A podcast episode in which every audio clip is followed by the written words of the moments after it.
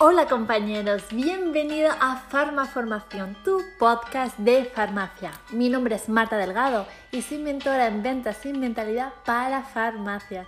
Estás aquí para aprender a ser mayor recurso valioso para la sociedad y aportar más valor a tu profesión.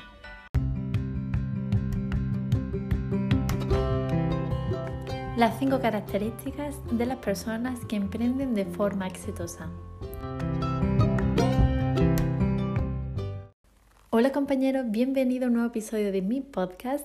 He de decir que este episodio lo he sacado como resumen de todo lo aprendido hasta ahora en mi emprendimiento.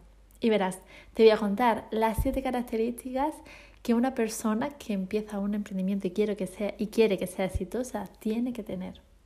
La primera es hacerse 100% responsable.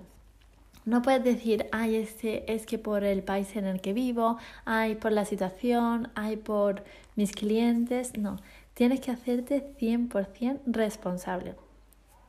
Y tienes que crear un branding, es decir, una marca. Antes de crear marketing, crea una marca propia, crea un mensaje que quieras aportar al mundo. Hazte tú responsable tanto de tu fracaso como de tu éxito. Y cuando digo hacerse 100% responsable es que también aprendas de todas las partes de tu negocio, de la parte de, de, producción, de la parte de marketing. Aprende de todo. Sé primero tu experto antes de delegarlo. O a lo mejor no experto, pero por lo menos que sepas. El segundo punto es dispara y luego apunta. Y esto es muy importante y lo veo mucho en amigas que están en emprendimiento y a lo mejor llevan no sé cuántos meses para lanzar un curso. Por supuesto que tiene que estar preparado y mientras más preparación mejor, pero muchas veces nos paralizamos con tanto análisis y no avanzamos, así que dispara y luego apunta. El tercer punto, invierte, invierte primero en ti, en tu formación, en tu conocimiento y luego invierte en tu negocio. Cuarto punto, la gente compra por, eh, la gente compra a las personas que conocen. Es decir, si no te conocen, no te van a comprar. Así que como estamos en la era de Internet, yo te animo a que en la medida de lo posible te abras a todas las plataformas y aportes valor en todas ellas, eh, en todas ellas que esté tu cliente ideal, ¿no? Eh, el cliente que quieres llegar. Si tu cliente no está, por lo que sea, en Facebook, pues no, no tiene una presencia tan activa en Facebook. Pero ten en cuenta eso, la gente compra a las personas que conoce. Así que aporta el mayor valor posible, el mayor tiempo posible en alcanzar a todos, al mayor número de personas posible. Y el punto número 5 es júntate con gente con resultados.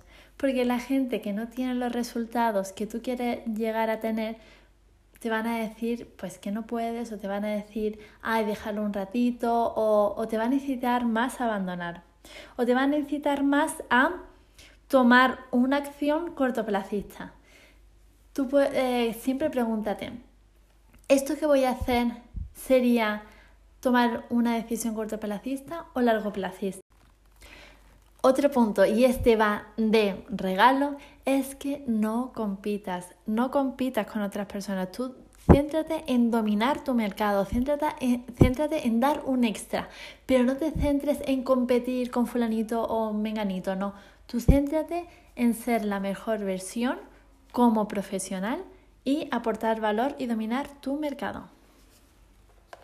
Espero que estos tips te hayan servido, pero recuerda, no solo vale con escuchar, sino que también hay que llevarlo a cabo.